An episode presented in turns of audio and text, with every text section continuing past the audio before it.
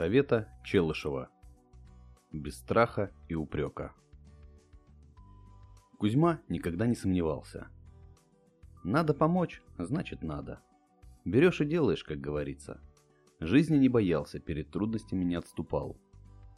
Двух смертей не бывать, а одной не миновать. Были у него самые простые, зато честные принципы. Защищать слабых, не бояться сильных, уважать добрых и честных, не подлизываться. Говорить как считаешь, делать так, как подсказывает сердце. Сложно ему было с таким подходом, но он не унывал. Не раз был он бит несговорчивыми соседями, но от своего не отступал. Сирота, чуть не растерзанный насмерть хулиганами и подобранный сердобольной старушкой и ее мужем. Он помнил, чего стоит доброта – и продолжал делиться ей с другими. Годы шли, а Кузьма стал верным блюстителем порядка в деревенских двориках, примыкающих к его участку. Свои принципы и собственную независимость он отстаивал с завидным упорством. Вот сегодня Борис опять бедокурить начал. Он тот еще смутьян местный, конечно.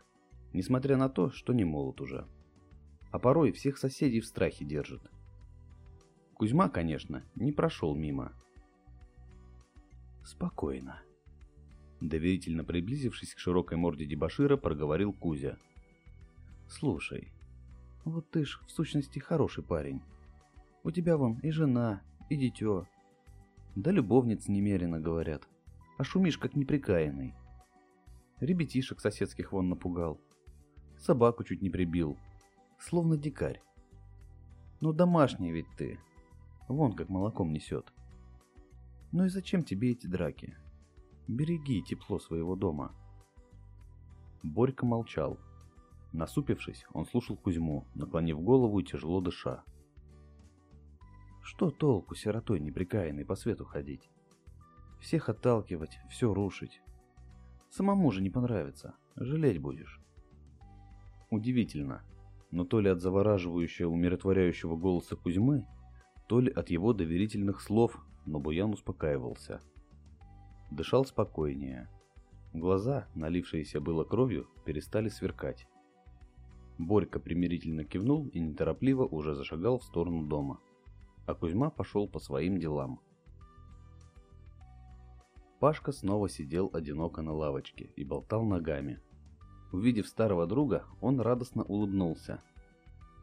«Привет! Хочешь, я с тобой бутербродами поделюсь?» Привычно спросил мальчишка. Пашка был добрый малый, только сирота, как и Кузьма. Их доверительные отношения сложились с первой встречи и крепли с каждым днем. Кузьме Паша мог доверить все свои тайны. Просто поговорить, не боясь быть высмеянным. Тетка, растившая мальчика, обижать его не обижала, но и внимания уделить много не могла. Работала, как и муж но у Пашки был верный друг. Двое сидели рядом на лавочке и слушали друг друга. Вот очередная детская история подошла к концу. «Понимаешь, Кузя, да?» Потянулся мальчишка обнять товарища. «Без фамильярностей», — одернул того Кузьма. «Я рад тебе, малой, но давай все ж таки без телячих нежностей, как мужчина с мужчиной». Не любил он, когда его так тискают, Время пролетело незаметно. Вечер близится. Распрощавшись с Пашей, Кузьма спокойно направился к дому. Проходя мимо кустов, услышал плач. Взрослые дети мучили кого-то поменьше. Может, и не следовало Кузьме в чужие дела лезть. Сами старшие дети и разобрались бы. Да больно жалобно дитё плакало. Не мог оставить этого Кузьма просто так. Взял, да и утащил мелкого, пока старшие отвернулись. Раз и нет. Решительно принес домой. Придется еще и о нем заботиться. Ну ничего. Бережно закутал мальца в старые, но теплые тряпки. «Не боись», — думал Кузьма. «Прокормим». «Ну не реви», — шевеля усами, добродушно проворчал он крохе. «Чего плакать-то? Чай жив цел». «А коли обидели, так я их пошугаю завтра». Дитё, удивленно, вытаращив свои большие глазенки, успокаивалось. Во, отогревайся тут. А я быстро. Кузьме нужно было смотаться кое-что проверить. Шустро спустился он в сад. Обидчики ребенка их не преследовали. Шарили по кустам, думая, что мелкий сбежал сам. Что ж, погони можно не опасаться. Однако, пока Кузьма отвлекся, беда налетела откуда не ждали. Старый, ревнивый и склочный сосед Васька не упустил возможности отомстить за былые надуманные обиды. Пара подлых ударов из-под тишка и в бегство. Типичная соседская тактика. Кузьма и не злился уже, привык. Эх, ничего-то он не понимает, этот Васька. Несчастный. Кузьма шел домой, ему было спокойно. На ужин было теплое молоко. Надо не забыть нового жильца покормить.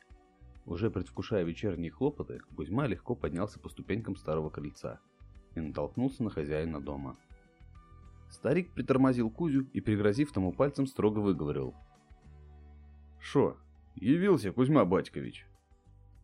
«Опять котенка мне в калошу приволок засранец». «И где ж ты только их берешь?» «На алименты чай мать подала, вот и притащил. Али свое сиротское детство вспомнил». «Что мяу? Не кошка ты, кот. Не выкормишь ты мальца. Отнес я его мамке обратно. Лукинишна эта кошка. Окатилась в том месяце, а внучата синовала и вытащили одного котенка, пока мамка на охоту ходила. А ты, значит, у них в ответ спер? Отцовский инстинкт у тебя, что ли? Кузьма добродушно щурился в ответ на речь старика. Ничего, это он по-доброму все равно. Заботливый у него старик. Хоть и нотации читает порой. Жаль, сердце у него больное уже. А быка Борьку кто до вечера третировал? Соседи болтали у магазина, слыхал. Про то, как ты возле морды его терся, пока тут буянить пытался, да мурчал. Словно уговаривал, а? А коли он на рога тебя посадил бы? Вот, и ухо опять разодрано. С кем еще подцапался-то? Кузьма мурчал и надеялся, что продлит этим стариковское ворчание, поможет больному сердцу. Это было главным. Пусть кто-то готов зубами рвать ближнего своего ради выгоды или даже для развлечения. Мир, может, и несправедлив, страшен. Но Кузьма никогда не сомневался. Можешь помочь? Помоги. Не бросай никого. Чтимин книг